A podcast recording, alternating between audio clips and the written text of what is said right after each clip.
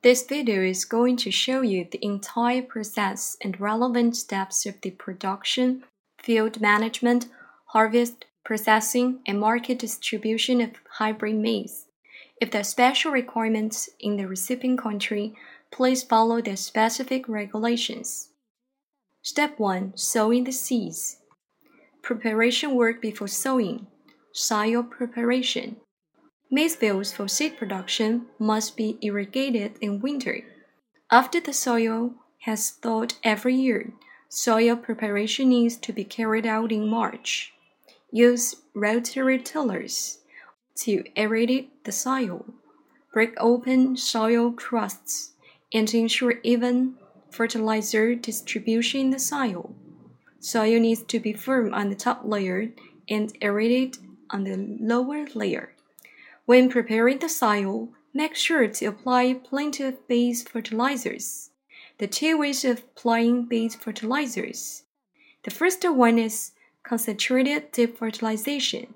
This method to achieve a high fertilization rate in seed fertilizers, but it's time consuming and demands a lot of efforts.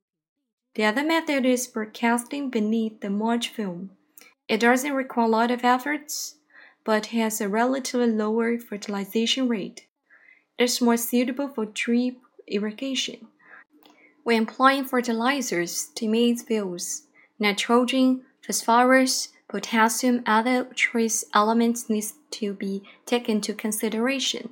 About 50 kilograms of fertilizers per 0.16 acre of fields.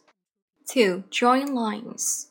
In order to keep the mulch film straight, lines need to be drawn first on maize fields. Take a 1 meter measuring tool and draw lines on fields that are already propelled. 3. Mulching.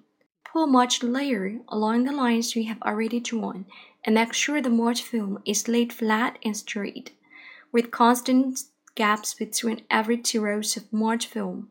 Normally, 70 cm wide mulch film is used, and each edge of the mulch film should be secured with a 10 cm wide layer of the soil.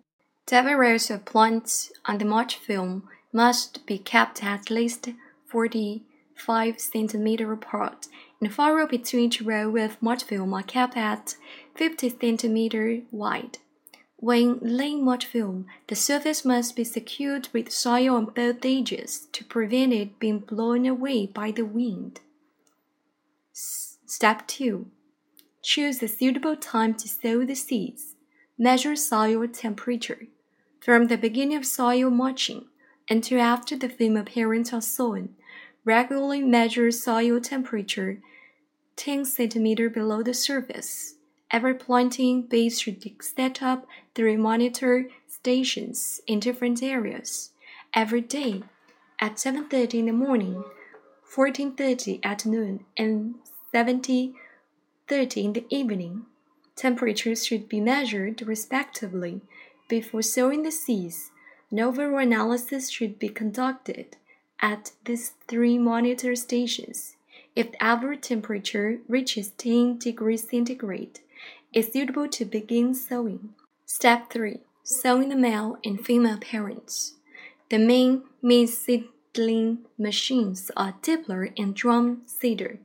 The simple dippers are the main seeding tools used in the past.